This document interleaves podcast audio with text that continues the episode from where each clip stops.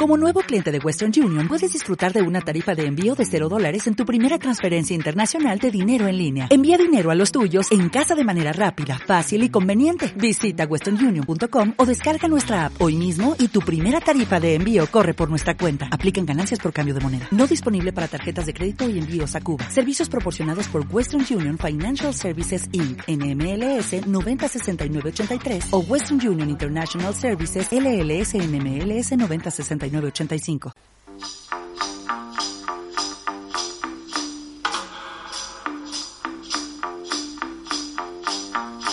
El podcast solitario.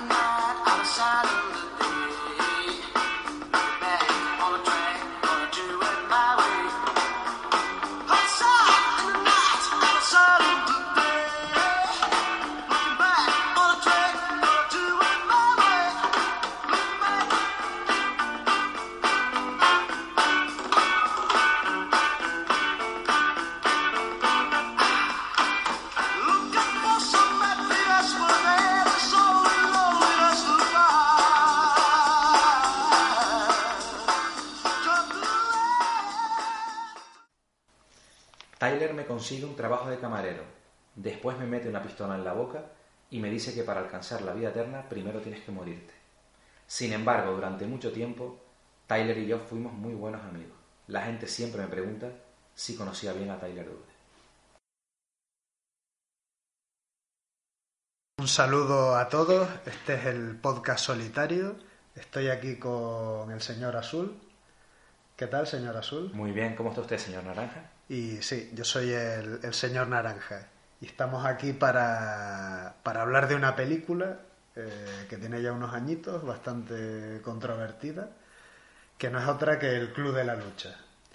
Entonces, bueno, ¿qué nos puedes decir de, de esta peli? ¿Director, actores, Bueno, año por- de, de estreno? Por decir algunos datos, en, en noviembre se van a cumplir 20 años del estreno de la peli, que, que parece increíble que hayan pasado 20 años, porque realmente uno empieza a pensar sobre la peli y te parece demasiado moderna como para haber pasado 20 años. 20 Sí, es del mismo año que Matrix, ¿no? Y Matrix es otra que también no parece que hayan pasado 20 años. Que ¿no? cumplió los 20 años ahora en, el- en este verano, ha cumplido 20 años Matrix, sí. Ujú.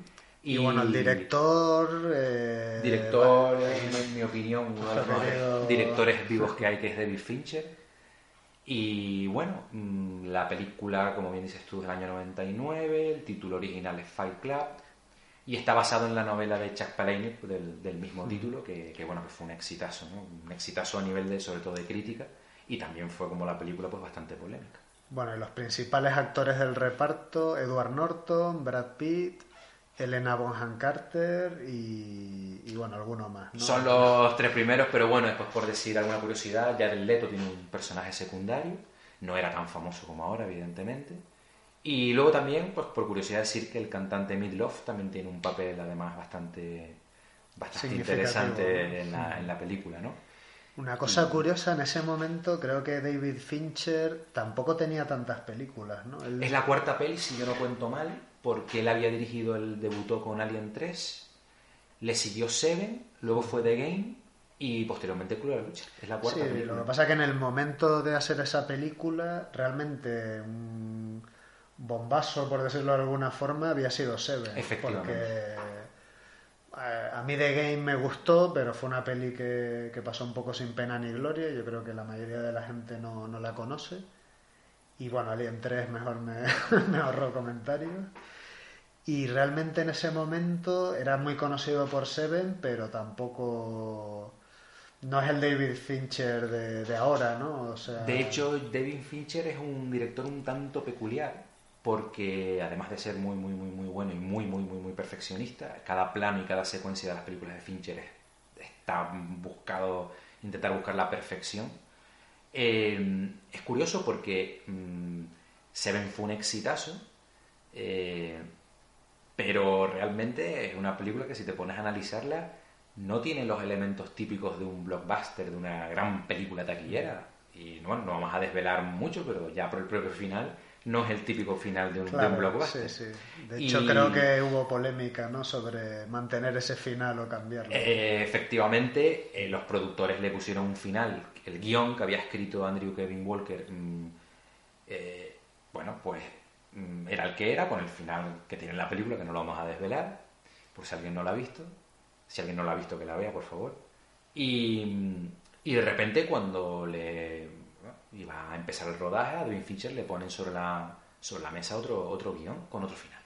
Y David Fincher va allí y dice, no, yo esto no lo hago, este final no, no, no lo voy a, rodar y al final se salió con la suya, ¿no? Gracias, afortunadamente, ¿no? Se salió con la suya de Fincher y, y pudieron rodar la película tal y como la conocemos. El Club de la Lucha, evidentemente, para poder rodar esta película, que yo creo que cualquier productor mm, de un gran estudio ve el guion y dice, pero ¿esto qué es? Esto va a ser un fracaso en taquilla. Mm, pero claro, para eso pues consiguió a Brad Pitt, que ya había trabajado con él en Seven, y evidentemente tener una gran estrella en el reparto y a un ascendente, Edward Norton, que ya había tenido nominación al Oscar, pues, sí, ahí pues en ese momento sí que Brad Pitt era... Sí, era una estrella. Era una estrella ya, pero Edward Norton era conocido, pero digamos que no había llegado al, punto máximo, al álgido de su carrera. Que... Sí, ahí aunque Edward Norton es el protagonista, no... No, y es el que lleva el peso de la película, pero está claro que Brad Pitt era. Era reclamo publicitario. Conocido, Eso y el título de la película, que llevaría engaño a mucha gente. bueno, de eso, de eso podemos hablar un poco más, más adelante. Y. ¿Qué más? Eh, por otra parte. Eh, eh, ¿Tú en qué circunstancias personales viste por primera vez la película? Yo recuerdo que la vi en el cine eh, y, recuerdo que fue, terminé de ver la película y yo salí con la cabeza mm, dándome vueltas allí porque tuve que... Yo la película terminé y yo no sabía al final si me había gustado, si la había entendido, sabía que había visto algo diferente. Yo además iba con muchas expectativas porque a mí Seven me parece una obra maestra y ya yo lo que hacía Fincher lo iba a ver, era por, por, definición lo iba a ir a ver. Y esto de verdad fue una película que me descolocó porque, mm, porque claro, mm, era eh, realmente muy potente lo que, lo que había transmitido allí y además eh, también en lo formal, que es una película con una fotografía muy particular, como todas las películas de Fincher, esos colores entre oscuros, me daba toda una, sensación de ambigüedad, ese humor negro, entre negro y nihilista que, que, que embadurna toda la película. Eh, yo salí de verdad impactado. impactado, esa es la palabra. O sea, fue una, me pareció una experiencia muy potente y, y bueno, yo estaba en segundo año de, de carrera y, bueno, pues tenía 19 años. O sea, mentira, ya, ya había cumplido 20. Con lo cual, bueno, pues fue como, wow, mm, esto tengo que analizarlo, porque recuerdo que las críticas fueron nefastas. A esta película la machacaron, la crítica la machacó, y no, no fue bien en taquilla tampoco. Mi, en mi, caso personal, no la vi en el estreno, de hecho, o sea, recuerdo verla anunciada y no recuerdo por qué no fui, pero creo que tuvo que ver con, con que la peli tuvo malas críticas y no sé, no me terminó de llamar y la vi unos años más tarde, no recuerdo exactamente, a lo mejor cuatro años más tarde, eh, en, el, en un videoclub de los que había por entonces, que ya prácticamente no existen. Ya quedan pocos. Y, y la verdad que el final me impactó. Y de hecho el final, bueno, eh, a lo largo del podcast advierto que van a haber spoiler y... No puede ser de otra manera. El que, el que no le importe, pues que siga escuchando y el que le importe, pues que vea la película. Pero me imagino que, que la mayoría de la gente ya la habrá visto. Y, bueno, aquí viene el primer spoiler. Me impactó mucho el final, sobre todo, eh, lo primero que hice después de ver el final, que es la escena donde varios rascacielos que parecen edificios financieros se derrumban eh, lo primero que hice fue ver el año de la película, porque dije, esto por un lado, no se pudo hacer después de 2001. Habría sido políticamente demasiado incorrecto. Y por otro lado, hacerlo antes de, de 2001 era como casi una premonición ¿no? de lo que iba a pasar. Totalmente. Y me sorprendió mucho que, que fuera del año 99, además relativamente cerca de, de todo el tema de- del ataque a las Torres atentado a las Gemelas, Torres ¿no? Gemelas. Pero una cosa que yo recordaba y ahora volviendo a ver la película no era así. O sea, yo en mi recuerdo, en la película acababa con las, la- las torres gemelas derrumbadas.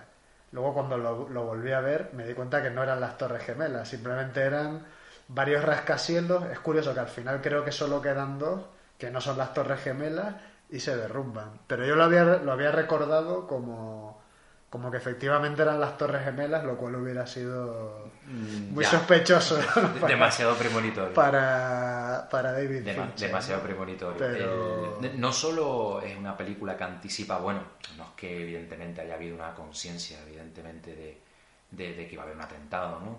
Entiendo yo, entiendo yo que no. Pero sí que de alguna manera an- adelanta lo que fue la crisis económica y financiera mundial que, que- que hemos tenido en este siglo, ¿no? Y, y es como este sistema está totalmente Sí, está luego- sostenido con alambre, esto se va a derrumbar, ¿no? Te lo, te lo está anticipando, ya te lo anticipa la novela.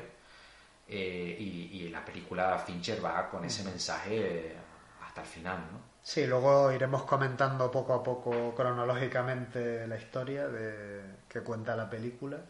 Lo que pasa que, un, bueno, por poner un poco en, en contexto, eh, algo que creo que es interesante y que he leído en varios sitios, no recuerdo exactamente eh, quién lo ha escrito, pero, pero bueno, un, un tema que se suele comentar bastante sobre la década de los 90 es que fue una época especialmente optimista, positiva y feliz, sobre todo en Occidente y especialmente en Estados Unidos.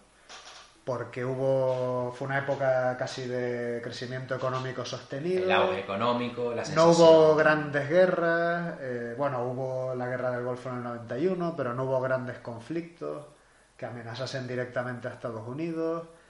En el 89 se cayó el muro de Berlín, eh, con lo cual ya desapareció la amenaza comunista.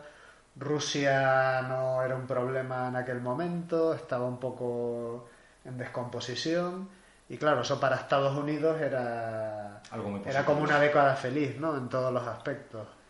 Y yo creo que eso tiene mucho que ver con, con un poco el tono de la novela, que cuando todo va bien, mm, también ah, puede haber una parte de la sociedad que, que esté a gusto eh, con tanta noticia positiva, pero también puede haber cierto tedio, ¿no? Que yo creo que se refleja un poco en esta película, a lo mejor en American Beauty, en ciertas películas que decían, bueno, todo va bien, pero... Debajo de la superficie no va tan bien la cosa. Pero sí, pero bueno, ¿qué me espera, no? Una vida en un cubículo, trabajando, eh, y se acabó, ¿no? La... Y... Ah, Ahí es curioso porque lo que comenta Copy es muy interesante, me parece muy interesante.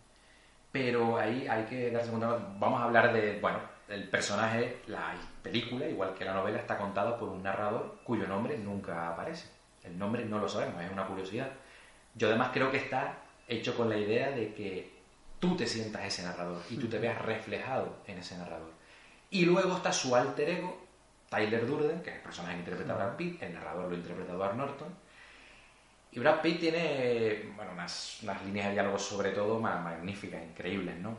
Y, y tiene una donde dice, bueno, nosotros hemos sido una generación que no hemos tenido una gran guerra, Claro. no hemos tenido una Sí, depresión. Que eso va en línea con los felices Claro, años 90. correcto, de- pero- y- entonces no hemos dice- tenido nada, pero estamos vacíos. Lo dice, ¿no? yo creo que es en la, en primera reunión del Club de la Lucha, y allí dice, es que nuestra depresión es nuestra vida.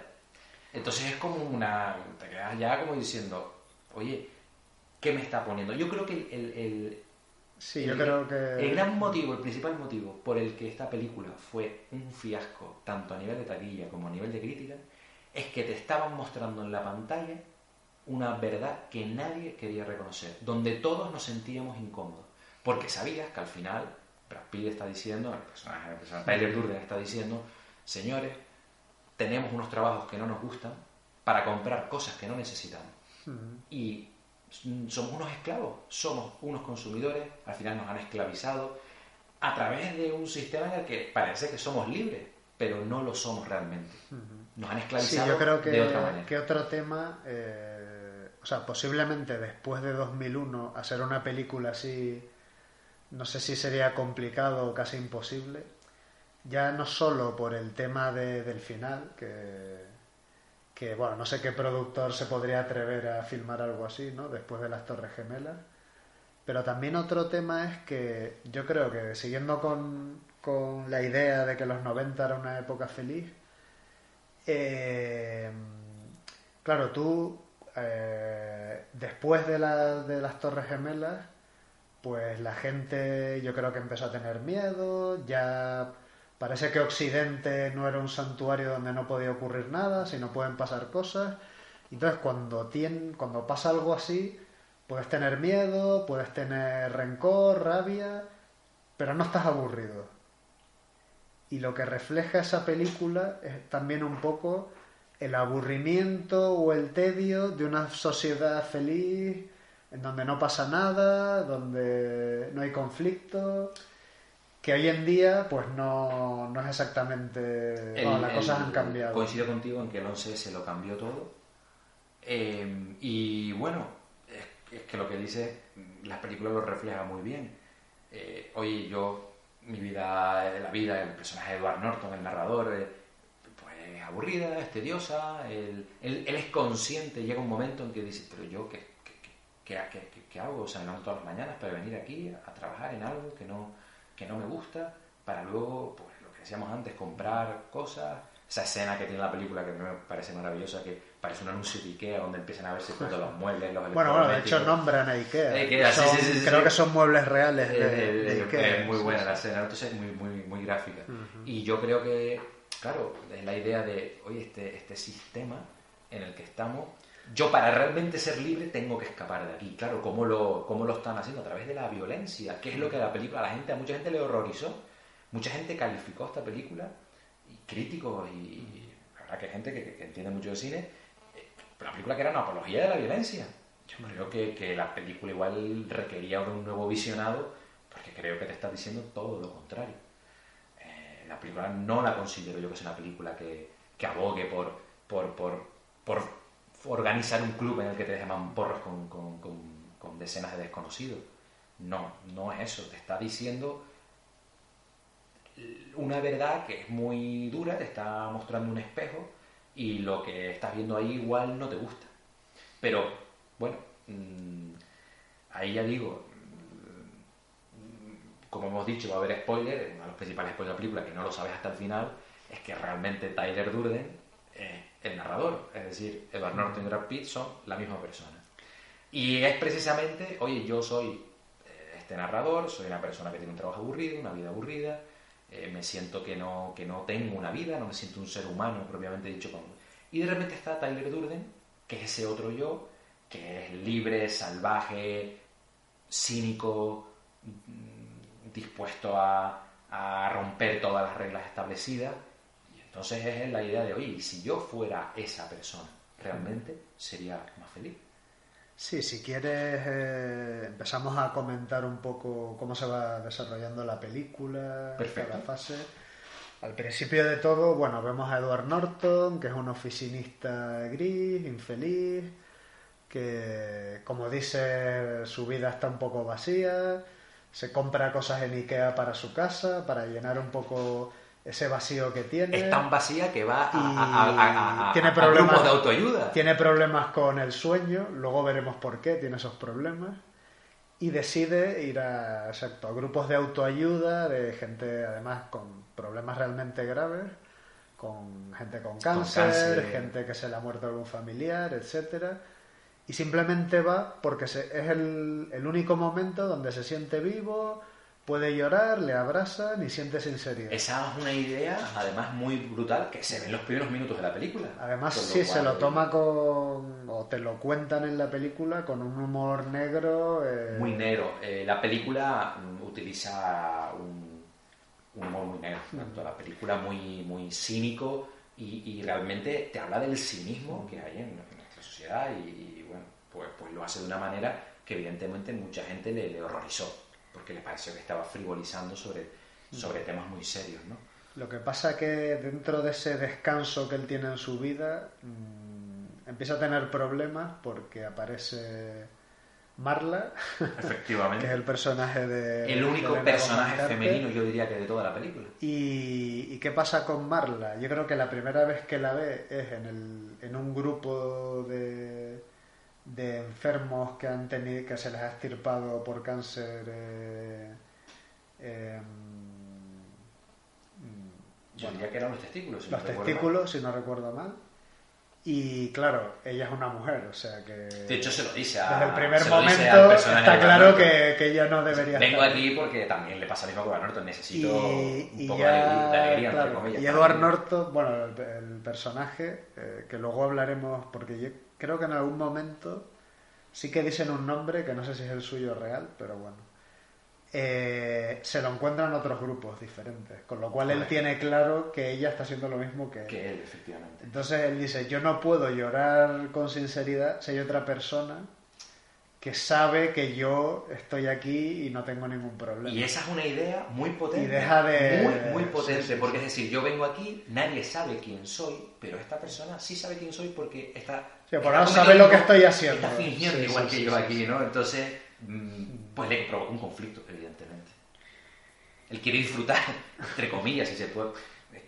La idea, por la película hay que verla para, para, para realmente ver esos matices, pero él quiere disfrutar esos momentos, como dices tú, que son los únicos que le, aportan algo de, de, sinceridad, de, de, vitalidad, de, de sentimiento. Sí, luego creo que, que, que, le pasa su teléfono y deciden distribuirse los grupos para... Para que no se produzca ese conflicto. Sí, para no eh, coincidir y, que, que, se... Es, una forma muy, muy, vamos a decirlo, enrevesada o maquiavélica de definir lo que es la, por decirlo de una manera, la, la incorrección política.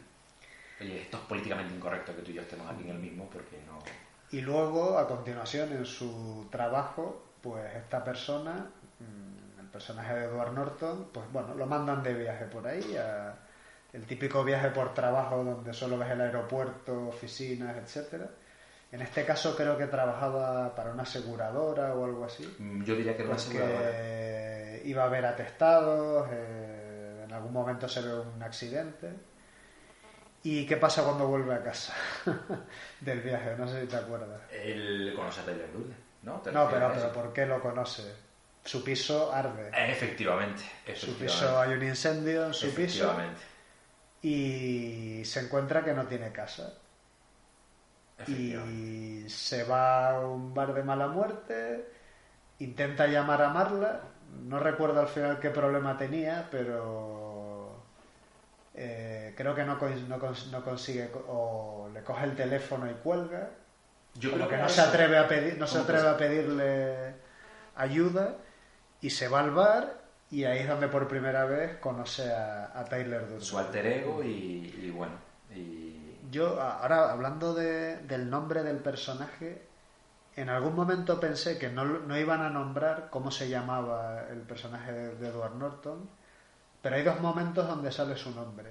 Uno es en uno de los grupos de autoayuda, que él cuando se apunta se llama Cornelius que yo creo que es falso, entiendo, entiendo. Pero yo, yo en ese momento también lo pensé. Siempre lo he querido entender así. Lo que pasa es que luego hay otro momento más adelante en la película donde se encuentra con alguien, que creo que es Bob, que luego ya hablaremos de quién se trata, y, y le dice, Cornelius, ¿qué haces por aquí?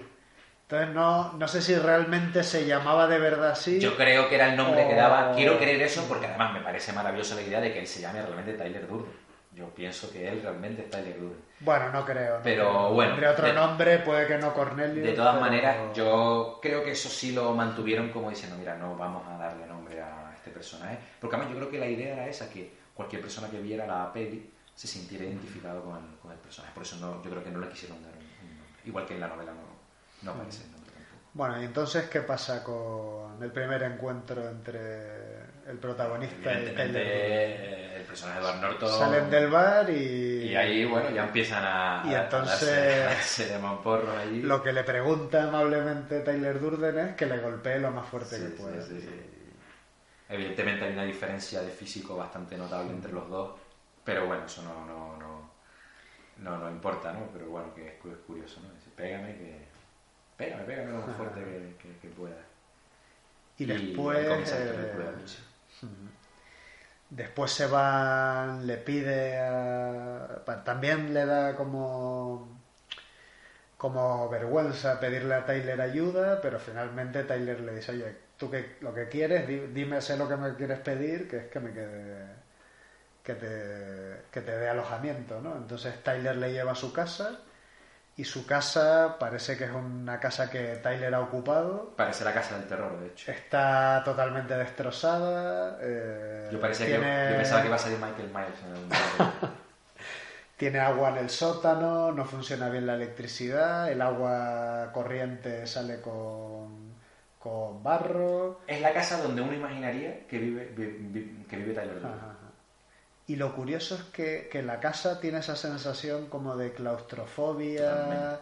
que también se ve en Seven, ¿no? Yo creo que en algunas Y en eso la tal, fotografía es- que ahí- es- juega un papel esencial. Sí, yo creo que, que se- lo que se ve en la casa es muy del sello de, De Fincher. de Fincher, por lo menos de esa época, ¿no? Hay que recordar que Fincher empezó como, como director de, de vídeos musicales. Ah, Él tiene muy famoso el de Vogue de, de Madonna, por ejemplo, ¿no? por poner. Y bueno, pues no, desde el punto de vista técnico, un maestro de, de, de- de- de la Y dirección. entonces, bueno, pues se va, se queda a vivir en ese cuchitril, que eso sí, cada uno en su habitación. Lo que pasa que, si no recuerdo mal, creo que la habitación que le deja tiene un colchón en el suelo y ya está, no, no tiene mucho más. Vivir con lo mínimo necesario, ¿no? sí, la sí. idea de... Y bueno, eh, lo único que, que él sigue trabajando en las oficinas donde está. Y yo creo que presentan un poco el personaje de Tyler, ¿no? Dónde trabaja, qué hace. Él parece que ha sido camarero. eh, bueno, vemos un poco cómo, cómo, en la- en una cómo sala- se venga. En la sala de, proyecto, bueno, sí, una sí. sala de proyección de cine. en una sala de proyección de cine. en- y parece que actualmente, o Está metido conjuntamente en el- con todo ese tipo de trabajos, también vende jabones, Sí, que es un poco, algo- la- un poco- sí, sí, sí. el póster de la película, ¿no? Que, que se ve un jabón. Efectivamente. Con Y, bueno, parece que con esos trabajillos pues se- se gana la vida. ¿no? Y eh, en paralelo a todo esto, pues de vez en cuando quedan a pegarse en, el- en ese bar y van ganando adeptos. Hay gente que les ve, les pregunta qué, ¿Qué están qué haciendo? están haciendo y ahí es donde se forma el, el club de la lucha, que, que tiene normas. ¿no? El club de lucha, correcto. La- ¿Cuál es la primera norma del club de la lucha? Eh, no hablar ¿no? de- Del club de la lucha. Y la segunda es, ningún miembro puede hablar del club de la lucha. Pitt- Tyler Durden lo deja muy clarito. Creo que co- convencen a, al que está ahí de encargado de Sí, ese bar para que- para que lo puedan hacer en el sótano Efectivamente. y poco a poco empiezan a ganar adeptos y cada vez hay más gente que, que se les va uniendo y básicamente lo que hacen es pegarse uno contra uno. No Esa hay regla. Es, una regla de que la- tiene que ser siempre uno contra uno. La única peleando. regla es que cuando uno pare o no se levante, pues ahí se acaba, se acaba la pelea. El- es una idea esto realmente que si pones a analizarlo fríamente tú dices, pero bueno, esto, esto qué tontería es esta, qué burrada es esta. Pero es que es una metáfora muy potente. Es decir, una serie de, en este caso de hombres, que, que realmente es que dicen es que yo necesito algo que me haga sentir vivo. Y lo que te están diciendo en la película es, pues para sentirte vivo vas a tener que volver, vas a tener que regresar a tus instintos más primarios. Sí, además, siempre cuando, casi siempre cuando acaba la pelea, pues están amigos y lo celebran y Es como si hubieran pasado por una es fiesta. como una especie de rito, ¿no? O algo así. Un rito además festivo, eh, se han partido todos los dientes. Sí, yo creo que sueltan adrenalina, que yo creo que por- confirma un poco mi teoría de que los 90 era una época feliz, pero también con mucho tedio, mucho aburrimiento, Y claro, en un mundo donde no tienes amenazas, no tienes guerras, no tienes... La economía va bien, la única forma de soltar adrenalina es o deportes extremos o hacer lo que hace lo que hace esta gente. Es la idea de la mm, eh, del, del- lo que se llama el American Way of Life, pero que es una idea que evidentemente, pues bueno, tiene, tiene muchas aristas y que es una idea pues, pues bastante, digamos, vamos a decirlo de esta manera, un poco falsa, ¿no? Y yo creo que aquí es donde a mucha gente le pudo decepcionar la película, pensando que iban a ver una peli de acción, que iba a aparecer Van Damme y...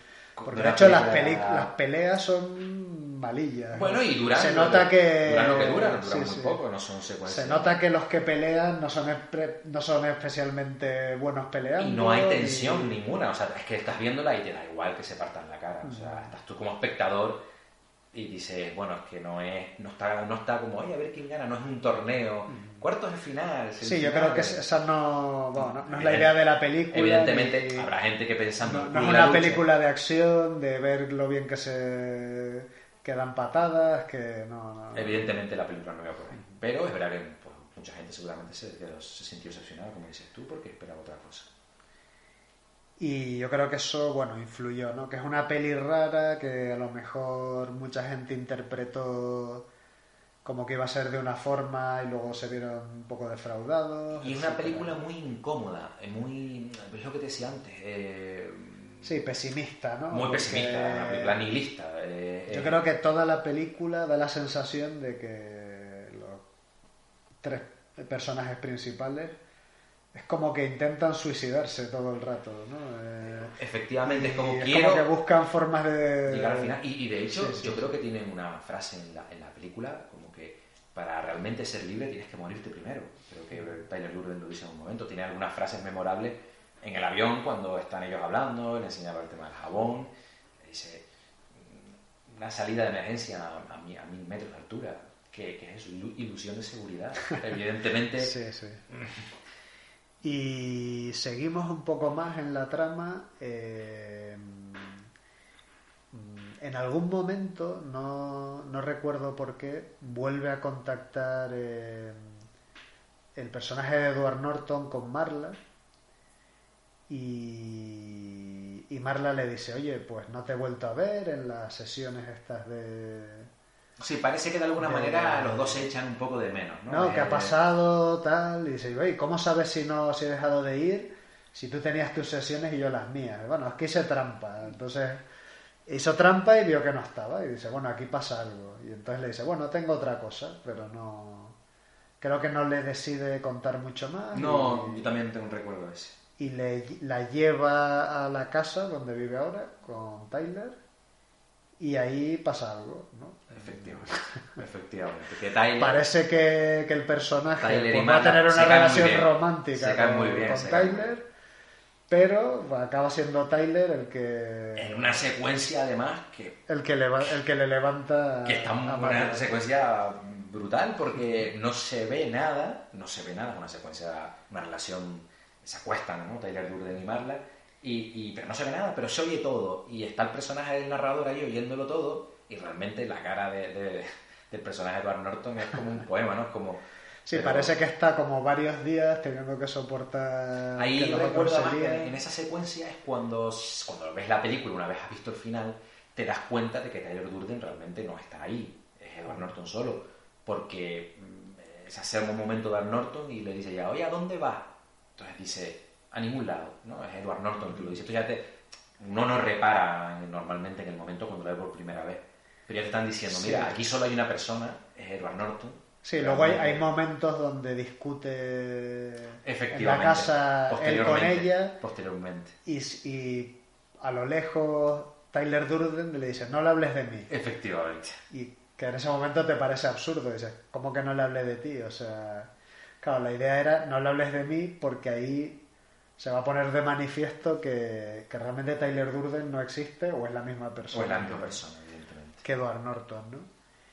Y, y bueno, continúa un poco la trama, va creciendo el Club de la Lucha, Eh, corre el rumor de que se están fundando club de la lucha por todo el país. Por todo sitio. Por cierto, ¿dónde se supone que, que transcurre la película? Pues porque esa es una buena pregunta. Debe ser una ciudad grande, pero no se, no es Nueva York porque no se ve ninguna escena reconocible. Yo creo que podría ser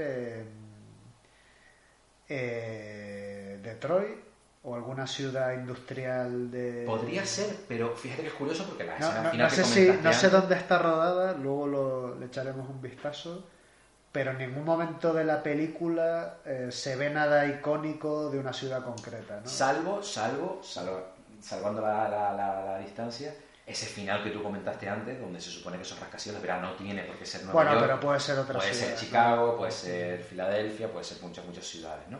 Pero sí es verdad que, bueno, que, que evidentemente tampoco creo que le, import- que le importase mucho a Fincher realmente, oye, quiero que esto sea en este sitio, no, estaba hablando de, quería más el- buscar un poquito más las distancias cortas, creo yo, ¿no? Que, que en la amplitud. Y bueno, se empieza a formar todos estos clubes y, y parece que la cosa se extiende porque de repente el protagonista, supuestamente Cornelius, pues se va a tomar a un café a un sitio, se encuentra con gente con ojos morados que le reconocen y de una manera muy discreta le saludan, eh, qué sé yo, gente, sobre todo suele ser gente que trabaja en En el sector servicios. En el sector servicios, eh, camareros, eh, qué sé yo, conductores. La idea de la monotonía vuelve otra vez, ¿no? De lo que tú hablabas del tedio. Y parece que, que- que realmente mucha gente está en esa situación de, de salir del tedio a través de, de este club de la lucha. ¿no? Y, y bueno, y en una de estas eh, había una persona que está en, el, en este grupo de, de personas que han perdido eh, testículos por culpa del cáncer. Está Bob, que... interpretado por el cantante Ajá. que además le dedicó, creo que uno de los discos, en una de las dedicatorias, le dedicó a David Fincher eh, por Ajá. haberle dado la oportunidad de participar en esta película. y se encuentra con Bob y que hacía mucho tiempo que no le veía porque ya no va a ese grupo le dice ay oye pensaba que, pensábamos todos que habías muerto porque tal y él le dice bueno y tú qué sigues yendo a ese grupo y dice no no es que tengo algo mejor pero no puedo hablar de eso y enseguida se da cuenta de que también está en, en el club el de la Club de la lucha. Y le, de alguna manera le dice, no, si sé lo de lo que me hablas, yo también estoy y por eso he dejado de ir a, a, a este grupo y, y bueno, para celebrarlo, pues en una de estas veladas del Club de la, de la Lucha se dan de mamporros y, y son los mejores amigos. Efectivamente, efectivamente. Eh, curioso, ¿no? A partir de. Bueno, el Club de la Lucha, como dices tú, va creciendo. Al final se acaba convirtiendo en otra cosa. Ya el Club de la Lucha deviene a un. Claro, hay un momento donde a Tyler se le ocurre una idea que le da un nombre y... Proyecto, Proyecto Mayhem, Proyecto si no Mayhem. recuerdo mal. No sé, no sé muy bien por qué, porque ¿sabes por qué se...? Ni idea, Proyecto Mayhem. A mí me recuerda a Proyecto Manhattan. Sí, pero no, pero, ¿cómo? ¿no? ¿Por qué lo de May- Mayhem no...? Es una buena, una buena pregunta. Y, no se sabe muy bien qué, es eso del proyecto. Y parece que deja de lado a Cornelius, entre comillas. Vamos a llamarle Cornelius. A Cornelius le deja de lado porque antes, digamos que la creación del Club de la Lucha fue cosa de los dos, pero hay un momento donde Tyler dice, bueno, no de forma explícita, pero le deja de lado y parece que está organizando cosas y de repente se va un pelotón de gente rapada a vivir a la casa y no se sabe muy bien qué están haciendo, ¿no? Unos están ahí de jardineros. Se otros- intuye que algo bueno no, no están planeando, pero bueno. De hecho, él eh, creo que empieza a cambiar, ya no, no va por el tema de las peleas, sino un poco a ser algo más que gamberradas, ¿no? O sea... eh, Subir de nivel. le- sí, les encarga misiones, un poco por probarles, por ver que, cómo se Está- que desenvuelven. están dispuestos a llegar a ser, ¿no? Y bueno, una de estas misiones era, pues, quemaban un edificio y acababa formando la parte quemada, la cara de un smiley, eh, las caritas estas sonrientes. Eh, empiezan a ser ese tipo de algo más que gamberradas, o sea, Y... Cositas más serias, sí. Esto que comentas, esto que comentas es muy interesante porque viene un poquito a, a ser una muestra de, lo, de la historia del Dr. Jekyll y Mr. Hyde de Robert Louis Stevenson. Es decir, el personaje de Edward Norton, a llamarlo Cornelius, mm, dice, o sea, yo he liberado a la bestia, yo he liberado a mi otro yo, pero resulta que ahora esta bestia me ha dominado a mí. ¿Y, y ahora qué hago yo? O sea, me ha liberado, me ha superado y ahora tiene vida propia. Y Sí, tomando y- una cosa interesante que hace es que dice, si yo esto se lo cuento de manera abierta a Cornelius, me va a decir que no, me va a intentar detener, que es lo que luego ocurre. Efectivamente. Entonces lo voy- le voy a dejar de lado hasta que se vea en una situación donde no pueda dar marcha atrás. ¿no? Entonces, bueno, después de hacer estas trastadas, parece que va a ser algo grande, no se sabe muy bien qué es. Desaparece Tyler de la casa, la... la... Ah, bueno, se me ha olvidado. Antes de que ocurra esto, eh, una de las gamberradas es intentar robar en un sitio y eh, no sé si la policía o un guardia de seguridad La cosa dispara y matan a Bob. La cosa sale mal. sí. Porque claro, pues ves a unos encapuchados que van a robar, que llevan armas, pues bueno. Una reacción, vamos Ah. a decir que lógica. Y pues Bob muere. Un, una- un tema interesante de, de estos grupos es que no tenían nombre. Y cuando está Bob muerto, dice, oye, ¿quién ha muerto? No, que no tenemos nombres, no... Y dice, ya, pero es que se ha muerto. Y entonces todos dicen, ah, claro. Eh, alguno, uno de los miembros del grupo dice, claro, claro, que no tenemos nombre hasta que morimos. Y entonces ya merecemos un nombre y ya lo podemos Porque llamar, esa- ¿no? Se llama... Eh, eh, la idea de. Claro, y empiezan a llamarle Bob y el apellido, no recuerdo. Y esa es la Y idea lo, lo cantan como un himno, ¿no? Entonces, de en ese momento dices, esto es como una secta casi, ¿no? Es algo... hasta que no te despojas de tu individualismo, no, no eres realmente libre. Volvemos a esa idea, ¿no? De, de- es como una, una- paradoja, porque eh, para ser libre tienes que ser tú mismo, pero, pero, pero por otro lado te tienes que despojar de toda esa individual- individualidad que ha llevado a esos niveles de consumismo atroces, ¿no? De, de, de- de- de acaparar, de consumir, de- de alguna manera seguir los dictados de esa, de esa sociedad capitalista que, que, bueno, que marca un poco el camino y que en esos años 90 evidentemente vivimos una época de capitalismo salvaje, ¿no? Y, y a raíz de eso, bueno, eh, creo que lo se convierte en un himno el cantar el nombre de, esta persona. Y, y- pero aún así, pues continúa ese proyecto Mindhead, desaparece Tyler Durden de repente, desaparece todo el mundo de la casa y eh, Cornelius decide detener a Tyler, enterarse de qué está haciendo y lo, no para de volar de ciudad en ciudad. Porque sospecha que algo bueno no es, evidentemente. lo que pasa es que siempre va eh, un paso detrás de él. ¿no? Siempre que pasa por un sitio, pues Tyler estuvo por allí, ve señales de que se ha reunido con gente, pero no, no es capaz de, de, De encontrarle. de encontrarle, exactamente. Eh, y finalmente vuelve y, y, y acaba encontrándolo, pero no recuerdo en qué circunstancias lo vuelve a encontrar. Tampoco lo, lo recuerdo exactamente, sé que se acuerda- Además, yo creo que es una especie de reencuentro un poco surrealista. No tengo yo el recuerdo de que sea, ¿no? Es como, bueno, la película tiene que llegar a ese punto que volvieran a encontrarse, porque es la lucha de una persona Claro, contra su yo Ahí interior. se hay una confrontación entre ellos dos y Tyler le acaba diciendo, oye, que todo, todo el rato tú sabes quién soy yo, yo soy tú, somos la misma persona, no hay. Y además, la persona que no está hay un diciendo, Tyler Durden... Yo soy la persona que te está diciendo la verdad, porque cuando él dice, esta es eh, nuestra vida y se acaba cada minuto, te podrá parecer una, una frase más salvaje, más, pero que es una verdad mm, biológica, es decir, nuestra vida se acaba cada minuto. Es muy potente esa idea también, de decir, oye, tienes que vivir la vida, no puedes estar todos los días haciendo lo mismo, como si fuera un ratoncito lleno en una rueda. Otra idea muy potente. Claro, es lo que te decía al principio. Mucha gente vio esto y yo creo que se sintió, sintió desasosiego. Claro, y en ese punto intenta corroborar con Marla que realmente son la misma persona. Efectivamente. Y cuando se da cuenta de eso, pues decide ir a la policía y. y.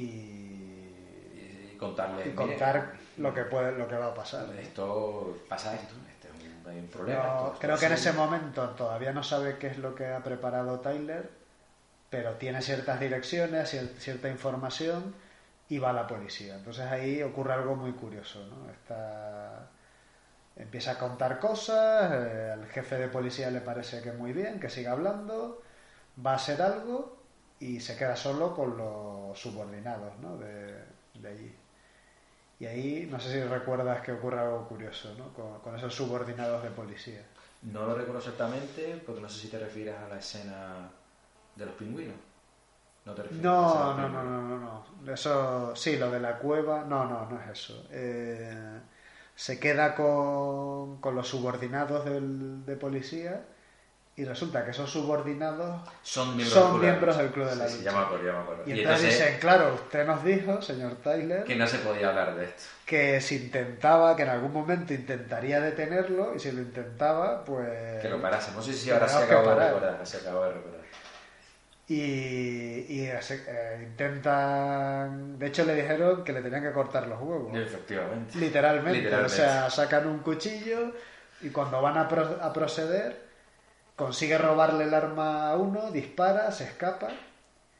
Y, y yo creo que en ese momento pues va a la dirección donde donde sospechaba que algo iba a ocurrir, ocurrir, si no recuerdo mal. Bueno, yo creo que que hemos tocado todos los palos de, esta historia, de esta película. Y, y no sé, ya último comentario sobre la película. eh, es una película, yo creo que, bueno, un poco incómoda, ¿no? A, a día de hoy. Sobre todo por, por el mundo post-2001, donde hay atentados, etcétera. Y aparte, no sé si tú estás muy de acuerdo con la filosofía, por lo menos que se transmite en la historia como posible solución, que yo no estoy muy de acuerdo. O sea, de hecho, bueno, entre cómo estamos ahora y cómo estábamos en los 90, pues yo casi me quedo en los 90, ¿no?